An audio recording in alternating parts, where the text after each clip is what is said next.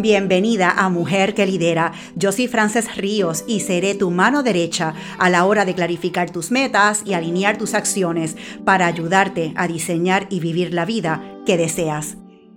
Cuando yo me encontré con Nicole Rage de Polignac en LinkedIn, yo tuve que hacer un paro en seco y mirar, detenerme, observar, analizar la carrera de esta colega. Déjame ponértelo en perspectiva. Mira, ella CEO de Paridad Cardiff, Paribas Cardiff en México. Esto es una compañía internacional de seguros eh, que viene del grupo eh, Paribas. Vamos, vamos a poner esto de nuevo en perspectiva. Mira, la compañía matriz es un grupo bancos eh, basado en Francia y esta compañía matriz eh, es reconocida como una de las 10 en el mundo. Así que estamos hablando que la compañía de donde viene Nicole es uno de los 10 bancos más grandes a nivel global.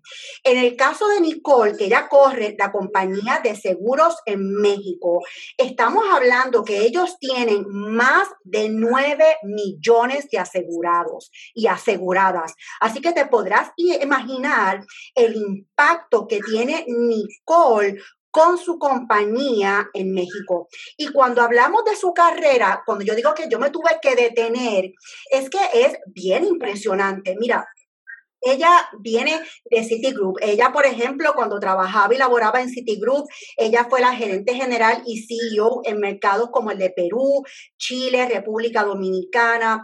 Ella también estuvo en otro banco de renombre como Scotiabank y de hecho, cuando ella estuvo en Scotiabank, ella fue la primera mujer en liderar un banco en México. Así que te podrás imaginar la trayectoria de ella es sumamente fascinante y por eso es que la traigo a Mujer que Lidera porque es crítico compartir el éxito de Nicole Rage. Con nosotros, Nicole. Nicole, bienvenida. Gracias por aceptarnos. No, muchas gracias a ti, muchas gracias por la invitación, contenta de estar aquí.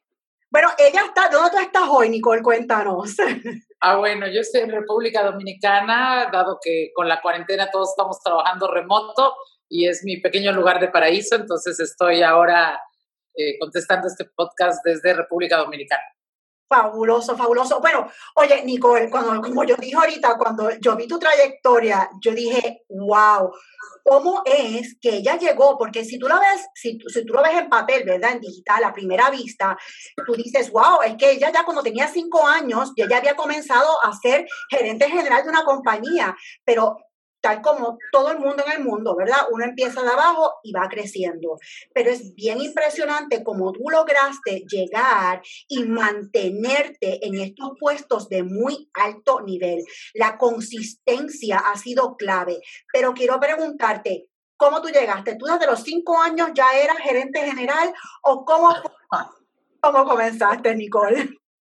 Bueno, claramente a los cinco años no era gerente general y de hecho eh, mi carrera es una mezcla de eh, buena suerte, trabajo, consistencia, pero nunca se planeó así. En planeación probablemente obtendría cero. este, yo empecé a trabajar muy chiquita dando clases de idiomas, aprovechando que hablaba inglés y francés y que vivíamos frente a una escuela internacional.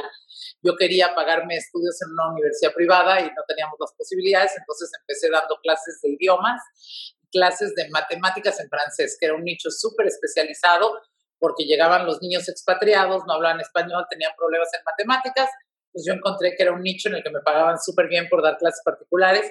Entonces empecé muy chiquitita, ¿no? Empecé a trabajar desde los 15 años, pero digo, de freelancer, dando clases de matemáticas y de idiomas, y de matemáticas en idiomas, ¿no?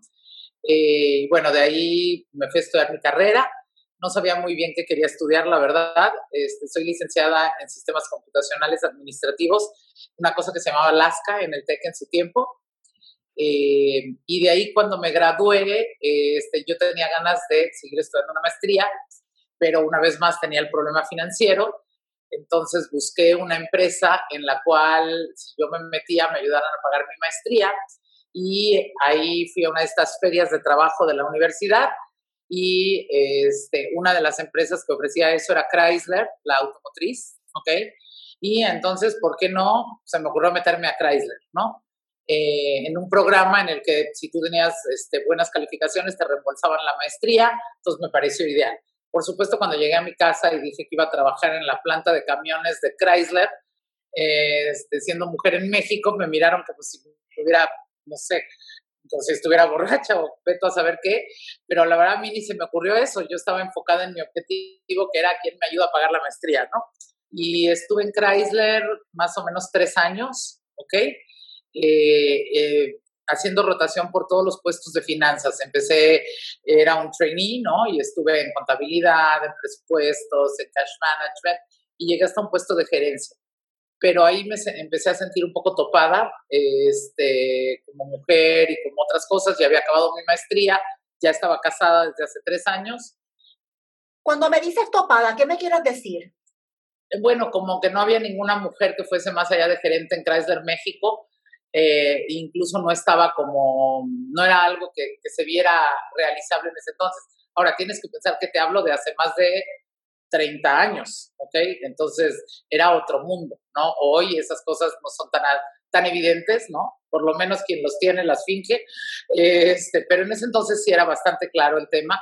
Y yo aparte tenía ganas ya de tener familia, eh, tenía ya tres años de casada, entonces decidí embarazarme y renunciar, ¿no? Eh, y me fui a mi casa con la idea de dedicarme al hogar y a mis hijos. ¿Ok? Entonces, no, no tenía un gran plan de volverme directora general de nada. Este, me fui a mi casa con la idea de crear a mis hijos y ahí nació mi hijo y la verdad que me empecé a aburrir y aburrir y aburrir eh, porque era un niño súper tranquilo y yo paré de estar trabajando y estudiando y la maestría y a mil por hora a de repente estar todo el día en la casa con un bebé y pues me empecé a aburrir al grado tal que mi marido me dijo, ya por favor haz algo, que estás de mal humor todo el día. Eh, este, y ahí yo todavía con este tema para el que fui, digamos, educada, de cuidar los niños y no sé qué, quise buscar algo que me permitiera un buen balance de vida personal y familiar y me metí al TEC de Monterrey, a la universidad a dar clases. ¿no? Este, porque yo dije, bueno, eso es de 7 a 4, me permite pasar toda la tarde con, con mi bebé este, y es tranquilo, ¿no? Entonces me metí al TEC, pero sin darme cuenta, de repente ya tenía clases en la prepa, en la, en la carrera y en la maestría, estaba a cargo de un proyecto para hacer clases vía satélite, y al final que sí, llegaba a mi clase a las cuatro y media de la tarde, cinco, pero después tenía que corregir exámenes, revisar tesis, no sé qué, y ganaba como profesor, que en México es muy malo, los profesores están súper mal pagados en México, entonces llegó un momento que dije, bueno, esto es una tontería, y una vez que estábamos en un break de verano, paseando a mi bebé, pasé frente al edificio del City, que me quedaba muy cerca de mi casa y que era un edificio precioso en la Avenida de la Reforma entre la Diana y el Ángel, y dije, ahí quiero trabajar porque me queda a walking distance de mi casa, entonces puedo ir, me ahorro todo el commuting y los bancos en mi mente trabajaban de 9 a 5, entonces tampoco era, con todos los commuting se me compensaba y pues regresé a mi casa, imprimí mi currículum, lo llevé al City. Y ahí es donde realmente empezó mi carrera, eh, con una mezcla de buena suerte, porque en el momento que yo llevé mi currículum al City, estaban justo empezando la banca de personas, la banca de retail en City en México, y pues mi currículum era una ganga, porque yo tenía carrera, maestría, hablaba tres idiomas y ganaba como profesor. Entonces, este, en medio minuto me llamaron, este, me uní a un puesto que nunca ejercí, porque me contrataron como gerente de ventas y servicios, pero en ese entonces no había sucursales. Mi primer labor fue juntar un grupo de, de personas para desarrollar los productos, abrir las sucursales, etcétera. Y bueno, ahí fui subiendo de puestos rápidamente gracias a que tuve, bueno, la verdad, eh, jefes muy apoyadores, me fue gustando, me fui enamorando y ahí realmente empezó mi carrera. No empezó a los cinco años, como dijiste, este, pero tampoco empezó cuando acabé la carrera con un plan muy decidido, o sea, mi plan era más bien la casa, pero me fui enamorando de lo que hacía, me fue gustando, fui adquiriendo retos y retos y retos y bueno, fui escalando en el City. Este, después tomé un par de posiciones internacionales. Cuando a mí me ofrecen eh, irme a Perú como CEO de Perú, no había ni una mujer en el mundo que fuera CEO de una franquicia en City. Este, a mí realmente mi jefe me llama y me dice, pues no sabemos si lo vamos a cerrar o lo vamos a dejar, pero ¿te interesa? Y yo dije, sí, yo voy. Este, minuto, eh, porque esto es una piedra que muchas mujeres se encuentran con ella en el camino.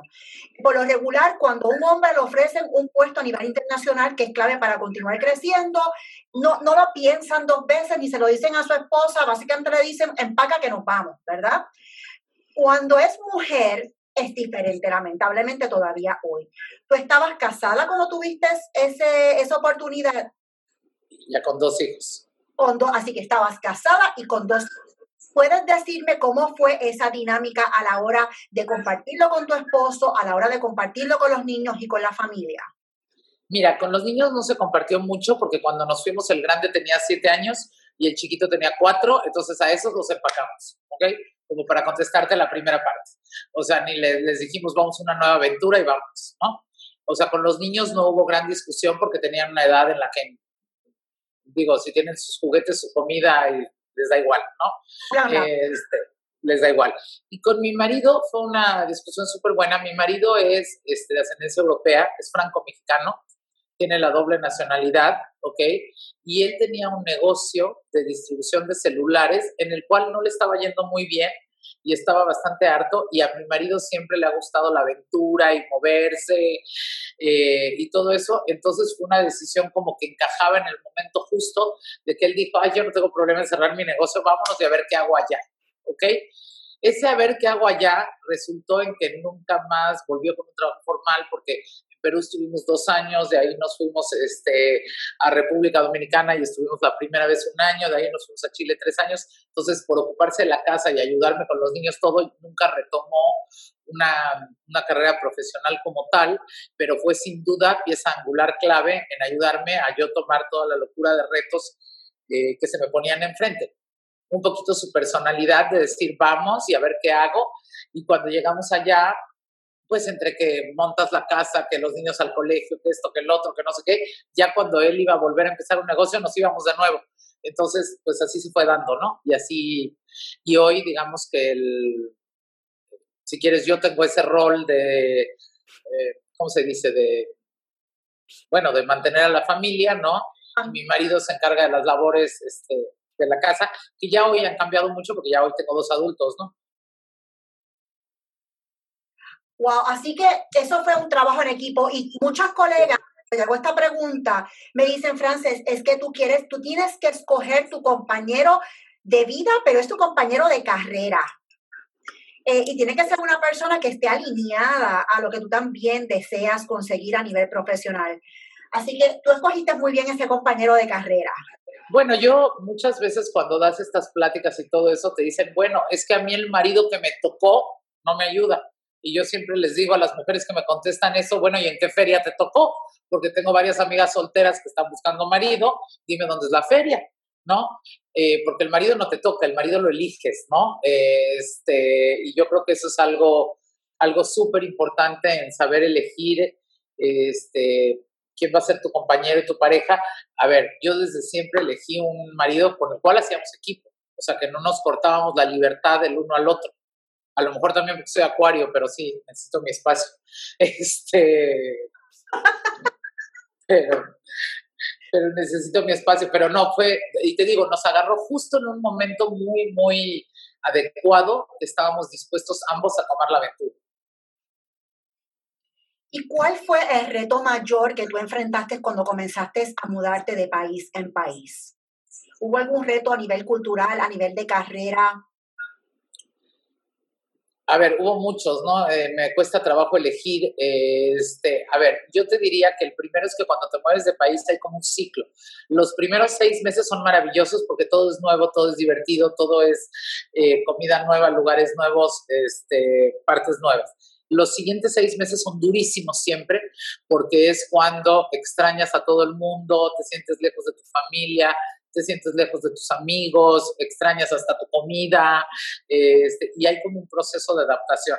Yo creo que hay el reto de dejar a tu familia cercana, ese es bien duro, ¿no? O sea, decir dejo a mi mamá, a mi papá, a mis hermanos, a mis amigos cercanos para mudarte, es súper duro, o sea, no solo estás dejando tu país, por más que te vayas con tu pareja y con tus hijos, tienes más familia que eso y eso es súper duro. Y digo, yo lo manejé siempre volviendo siempre a mi casa. O sea, Siempre que fui expatriada, diciembre ni era una pregunta. Las navidades se pasaban en México con toda la familia. O sea, eso era, a ver, no era un tema ni que se discutía, ¿no? Eh, era así. Eh, entonces yo creo que ese es un reto importante. En cuanto a llegar a lugares distintos, yo te diría que, que en realidad en todos los lugares es un poco lo mismo, ¿no? Al principio no te conocen, no sabes si confiar en ti, si creer en ti, pero te vas ganando el respeto poco a poco de la gente y tu lugar, ¿no? Este, o sea, yo creo que no hay que empujar lo demás, sino simplemente estar ahí, demostrar, mostrar que te importa, eh, poner tu mejor esfuerzo y eso se va dando de una manera bastante natural, yo te diría, ¿no? Pero siempre tienes un reto de adaptación, o sea, cuando los niños eran muy chiquitos, el primer cambio no fue tan duro fueron mucho más duros otros cambios cuando ya eran adolescentes. O sea, como te dije, en el primer cambio, pues los empacas y vámonos, ¿no? Cuando de Perú les dije, no, cuando de República Dominicana les dije que nos íbamos a Chile, los niños lloraron como locos porque en Perú, habiendo tenido varias guerras con Chile, les habían dicho en Perú que todos los chilenos son malos y mataban a la gente, ¿no? cuando los niños les dicen nos vamos a Chile, lloraban amargamente porque era un país malo. Por supuesto que era una tontería de la forma en la que explicaban la historia, ¿no? Este, en Perú, pero entonces yo te diría que conforme fueron creciendo, pues sí, obviamente esos cambios se fueron volviendo muchísimo más complicados, ¿no? Pero los niños en el primero ni les preguntamos. Vamos. Así que eh, la, la, la, y te iba a hacer esa pregunta y me la contestaste antes de hacértela. La clave para ti sobrevivir estos cambios básicamente fue mantenerte conectada con, con México, con tu familia, ese, ese ombligo, eh, ese, ese ombligo no, ese cordón umbilical, lo mantuviste en todo momento con, con tu país. En todo momento con mi país y con mis amigas, ¿eh? ¿Por qué con tus amigas? Ah, porque siempre me las ingeniaba. Eh, a ver, yo creo que las amigas son muy importantes en la vida de una mujer, súper importantes, ¿ok? También en la de un hombre, pero me parece que en la de una mujer aún más. Ay, perdón. Eh, te va a salir con tosido tu podcast. Este, eh, a ver, me parece que son súper importantes. me las ingeniaba para invitarlas a mi casa, si vinieran a tomar una vacación o a decir, hacemos un viaje al año a algún lugar. este, a mantener el contacto, ¿no? A hablar, a estar por teléfono, a escribirnos y después con la tecnología cada vez se ha hecho más fácil, ¿no? Entonces, también eso ha sido siempre súper importante. Soy amiguera. Eso, eso es un punto que, que que me encanta que me traigas, porque eh, cuando hablamos de estilo de vida, eh, muchas colegas me dicen que para sobrevivir eh, lo que es la carrera, ¿verdad? Es bien importante conectar con estas amigas y hacer un viaje, hacer algo con ellas, que no envuelva a la familia, los hijos y el marido. ¿Qué tú haces con ellas? ¿Qué tú haces con estas amigas? Bueno, a ver, tengo varios grupos de amigas distintos que no forzosamente se conocen las unas a las otras. Tengo mis amigas de la universidad de toda la vida, ¿ok? Con las que nos reunimos eh, antes de la pandemia, una vez por mes, a tomar cafecitos, cenar, lo que sea, y ahora que estamos por Zoom, una vez por semana en el Zoom un ratito. Tengo mi foro de YPO, ¿ok? De puras mujeres internacionales, del cual Mónica Flores es parte, por ejemplo, que me preguntabas hace un rato, y ahí hacemos... Déjame presentar, déjame, por si acaso no la he escuchado, Mónica. Ah, perdón. La CEO en Manpower para Latinoamérica, que es una colega también y amiga aquí de, Nicole. Exacto. Eh, nos vamos, hacemos antes de la pandemia tres viajes al año de retiro de foro, eh, que es como para ayudarnos entre nosotras, convivir, etc. Después tengo eh, otras amigas en México con las cuales somos amigos como parejas y ahí nos juntamos seguido a jugar cartas, a jugar dominó, a, a lo que sea también a hacer viajes a veces grupales, ¿no? Con un grupo de amigos, de vacaciones, etcétera. Eso sería más o menos, ¿no? Y tengo también mis amigas de toda la vida con la que, este, que son otro grupo de dos amigas con las que nos vamos a cenar una vez al mes, nada más nosotras. O sea, un poco eso. Oye, yo siempre termino hablando de, estilo de vida, pero ya que estamos hablando de, estilo de vida, déjame traerte otra pregunta con relación al mismo. ¿Tú entiendes que el compartir con estos grupos de amistades, de, tener estos grupos tan cercanos a ti, esta parte social, ¿verdad? Te han ayudado no tan solo a mantener tu mente tranquila, eh, eh, clara, eh, pero también te ha ayudado con los negocios. Em, a ver, lo veo más como un tema de balance personal Okay. Excepto en YPO, que sí compartimos temas de negocios, pero en realidad no es que nadie te vaya a decir lo que tienes que hacer en el negocio, pero a veces poder compartir con gente que está en la misma situación y poder contar tus, em, eh, tus preocupaciones y que alguien te cuente de sus experiencias, cómo manejarlo, a veces es muy útil, ¿no? Así que comunidad es crítico para poder tener claridad de pensamiento y de... Yo creo que sí. No porque te vayan a resolver el problema, pero a veces incluso cuando tú expones un problema en voz alta, te lo, al simplemente exponerlo, te lo aclaras a ti mismo. Te lo aclaras a ti mismo, eso es correcto. Ok. Cuéntame, pasaste eh, con, con, con, Scotia, estuviste en varios... A ver, pasé, espérate, pasé con City varios países, ¿ok? Hasta que llegué a ser directora regional eh, de lo que se llamaba la zona oeste, ¿ok? Y directora de Diversity para Latinoamérica. Ahí viene la compra de City de Banamex, cambian un poco todas las figuras y yo dije, uy, Latinoamérica se me va a complicar siendo mujer y alcé la mano para irme a otro lado, me voy a Indonesia con el City, ¿ok? No está en mi CV porque me quedé muy poco, muy corto tiempo, entonces no lo puse. Lo considero uno de los errores profesionales que hice, ¿ok? Eh, porque me fui a algo que me pareció me fui un poco cegada por la ambición. Era un negocio súper grande, 6 mil empleados, 50% de market share, 600 millones de dólares de ganancia al año. Y me fui a Indonesia en pleno momento de mucha violencia en Indonesia, siendo mujer eh, al país más musulmán del mundo y fue un shock cultural muy, muy fuerte y ahí es donde yo decido salir de City y ahí me voy a Escocia. Entonces, quizás es importante que sepas que me fui de City un poco buscando ese balance de vida, eh, que sentía yo que el tema de seguridad no me tenía tranquila en Indonesia, dije si algo le pasa a mis hijos no voy a estar tranquila eh, y decido renunciar a City, me voy a Escocia, en Escocia tomé el reto de regresar a República Dominicana, a donde el banco había adquirido un banco que era muy importante para, para Escocia y yo ya conocía República Dominicana, etcétera, y había regresado a algo que era mucho más chico, pero con la promesa de si lo haces bien te damos México, eh, que era mi ilusión, ¿no? Eh, a esta altura ya mi ilusión era ser la primera mujer presidenta de un banco en México. O sea, ahí sí ya era una ilusión clarísima y un enfoque a eso, eh, y por eso me salí de City, porque pensé que eso no iba a pasar en City, una vez que estaba la adquisición de Banamex, eso se había vuelto demasiado grande. y, entonces me cumplen la, la, promesa y manejé Scotia en México cinco años. Fui muy feliz los primeros, no tan feliz los últimos. Este, y ahí decidí salir, ya un poco con la idea de retirarme, la verdad, de dedicarme solo a boards. Eh, adquirí un par de boards, ya no tenía la idea de volver a trabajar, pero bueno, los franceses me convencieron eh, y aquí estoy con los boards y trabajando. Cuando estamos hablando de retirarte, a mí no me gusta hablar de edad, ¿verdad? Pero ¿cuántos años tú tenías cuando estabas pensando retirarte?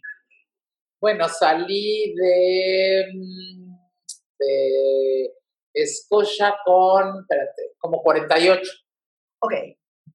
Y no es que las mujeres tengamos que ocultar la edad, es que a los hombres nunca se les pregunta el tema de la edad. Así que por eso es que yo nunca hablo de, números. Eh, así que no tengo ningún tema, tengo 55 y muy feliz.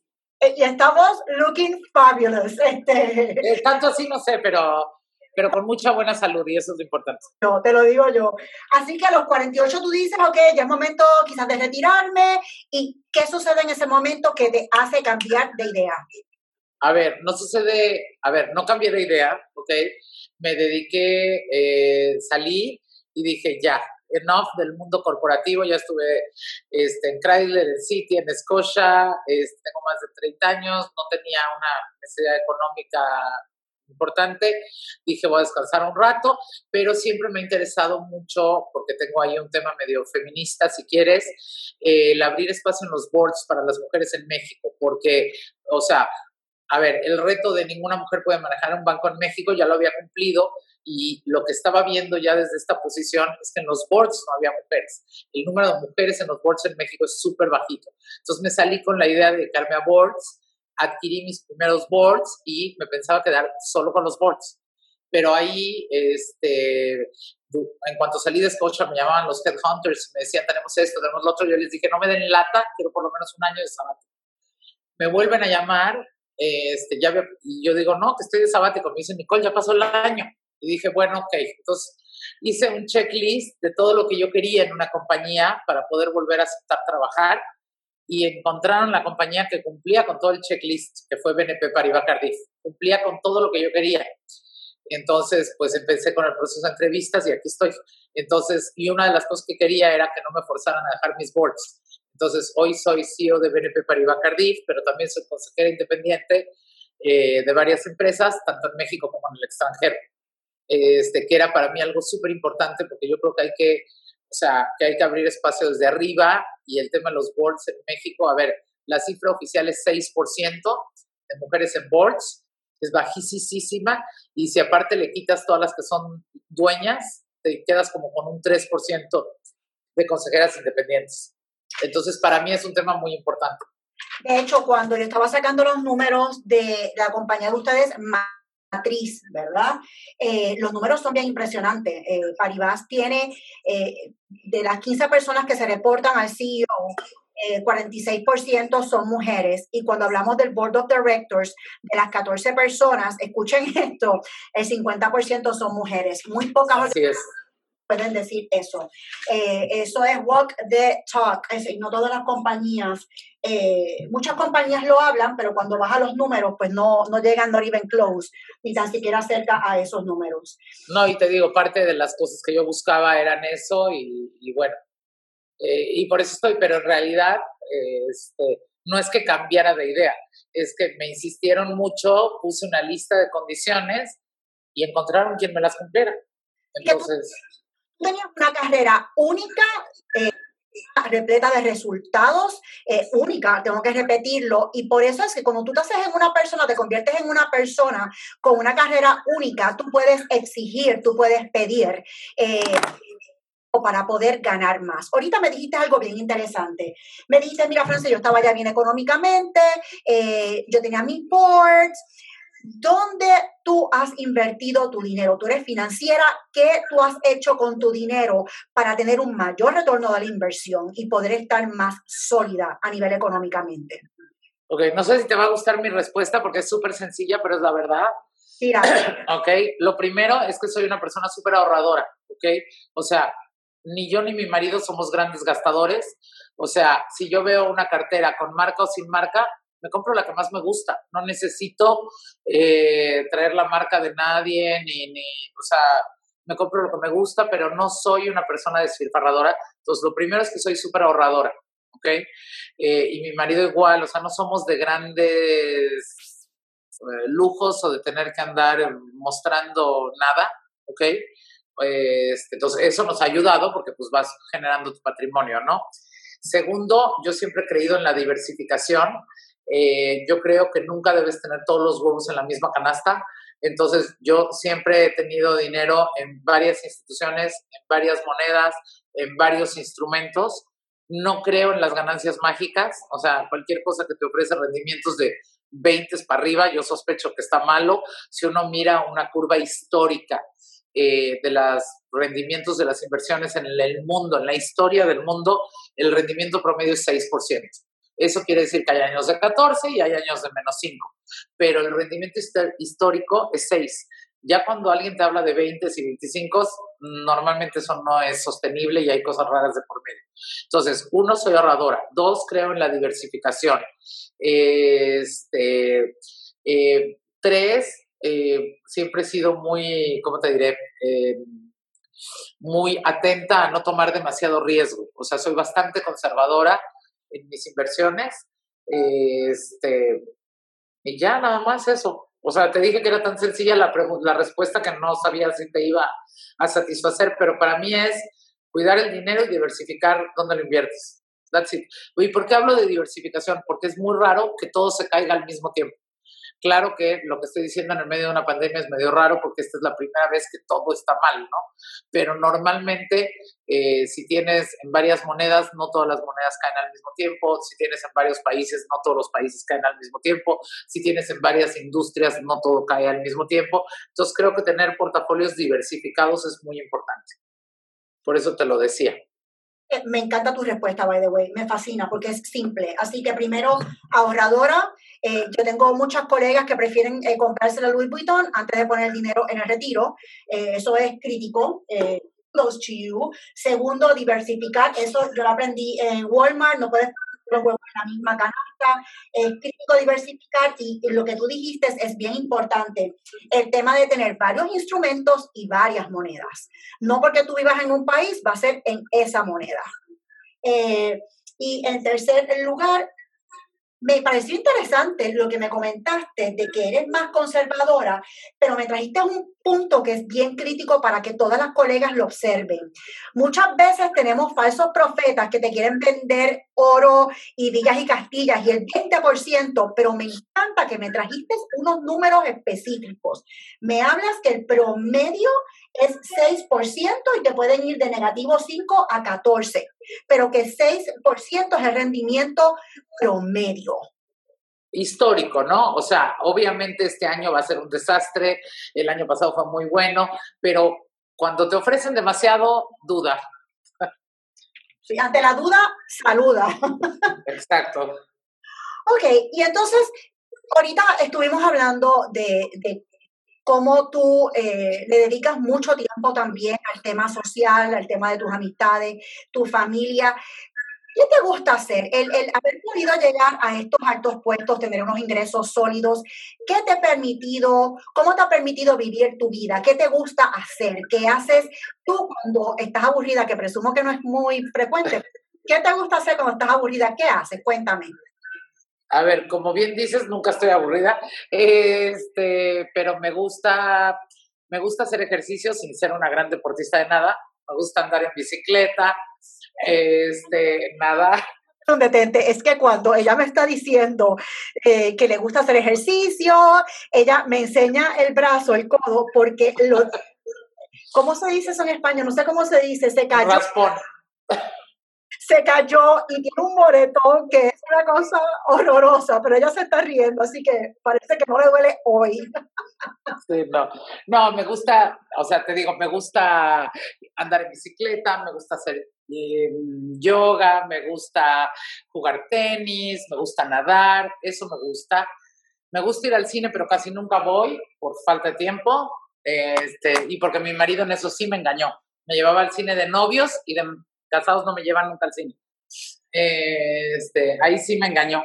Este, me gusta ver a mis amigas, me gusta viajar por placer, por negocios me tiene un poco cansada, pero por placer sí me gusta, me encanta la playa, este, por eso estoy aquí. Eh, me gusta ver series también. Eh, no soy gran lectora, fíjate. Este, como que leo tantos mails todo el día que ya al final del día no tengo muchas ganas de leer, prefiero ver una serie tonta que me relaja. ¿Y cómo te mantienes al día?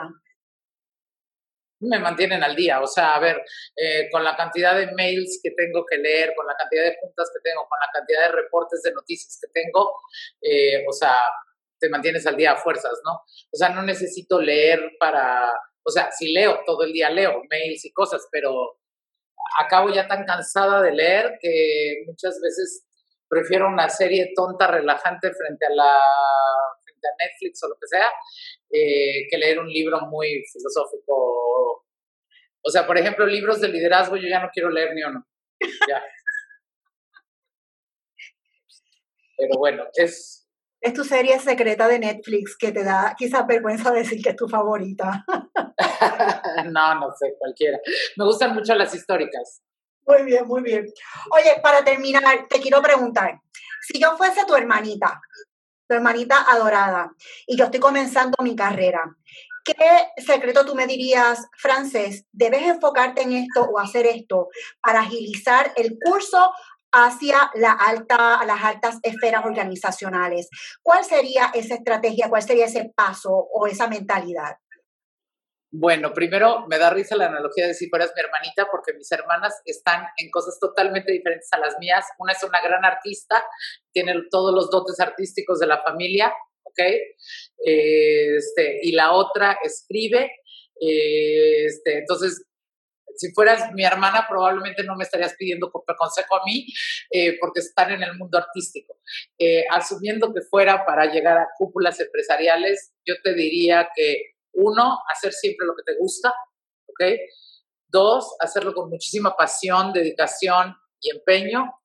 Tres, no dejar que eso empañe tu balance personal y cuando algo no está bien en el balance personal hay que hacer un cambio, aunque duela o aunque sea difícil o aunque lo que sea.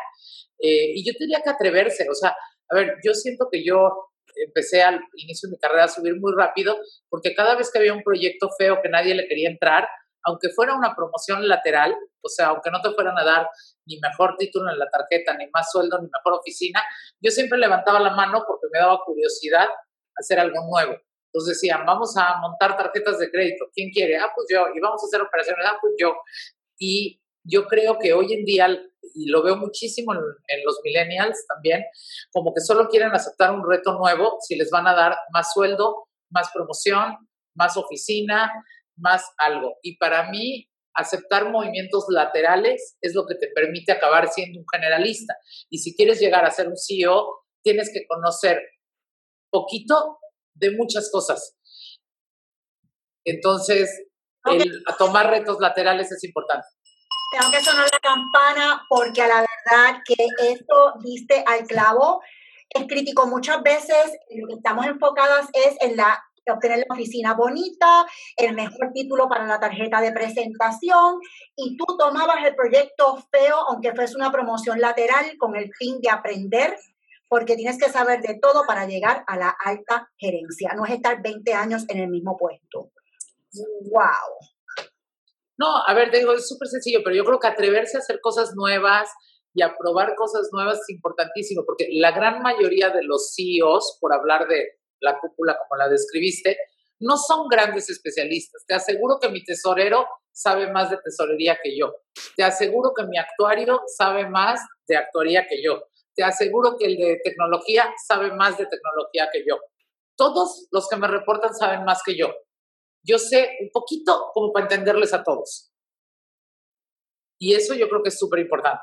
Entonces, si tú fueras mi hermanita, como dices, lo primero es que te diría que no tengas miedo, que te atrevas y que lo peor que te puede pasar tampoco es tan grave. O sea, no estás hablando ni de salud ni de la vida personal, estás hablando de trabajo. Si algo sale mal en una nueva aventura, emprendes otro. O sea, no, no, no, o sea, como que no hay que tener tanto miedo al, no sé, al fracaso o al...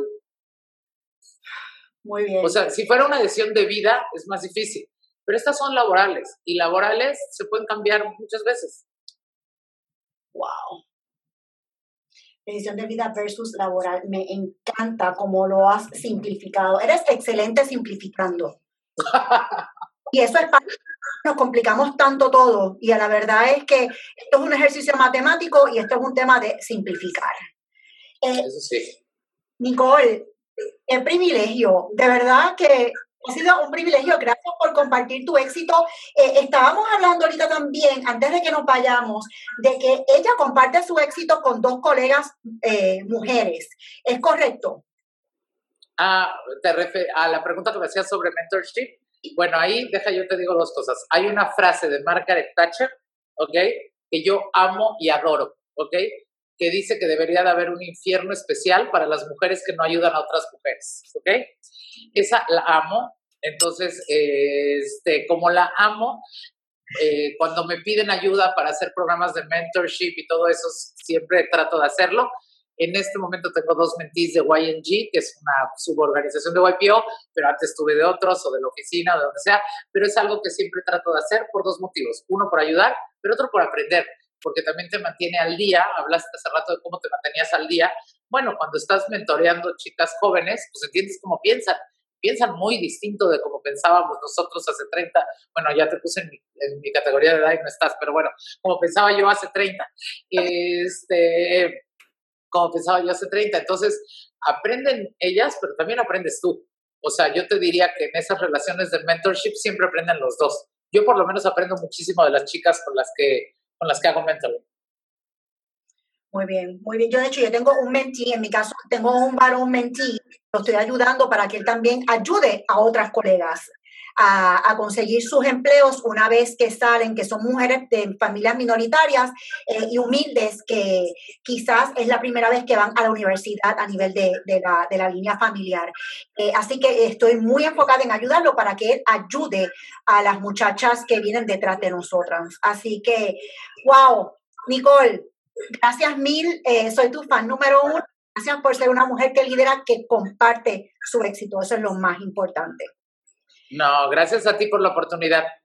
Así que, colegas, si les encantó tanto como a mí la entrevista con Nicole, les voy a pedir que le den a Nicole cinco estrellas porque la verdad que estuvo genial. Eh, tengo rating. y todo. Tú no sabía que llevaba calificación, ok. Ya de cinco estrellas que lidera. Así que les pido que por favor lo compartan con otras colegas. Quizás una amiga de nosotras hoy necesita escuchar lo que nos ha dicho Nicole para continuar hacia adelante y no dejarse caer. Así que por favor compártanlo con otras colegas y nos vemos en la próxima edición de Mujer que Lidera. Amiga que lidera, felicidades por tomar este tiempo para ti. Mira, yo he aprendido que las personas exitosas son las que se atreven a hacer lo que los demás no se atreven. Así que pon estas ideas a producir para ti hoy y sobre todo, comparte el éxito con tus colegas, comparte con ellas este podcast para que también las ayudes a ellas a transformar sus vidas y sus carreras. Y aprovecho para pedirte que le des subscribe y me des unos reviews para continuar con este podcast de Mujer que Lidera. Y sígueme en las sociales en Facebook, Instagram y LinkedIn.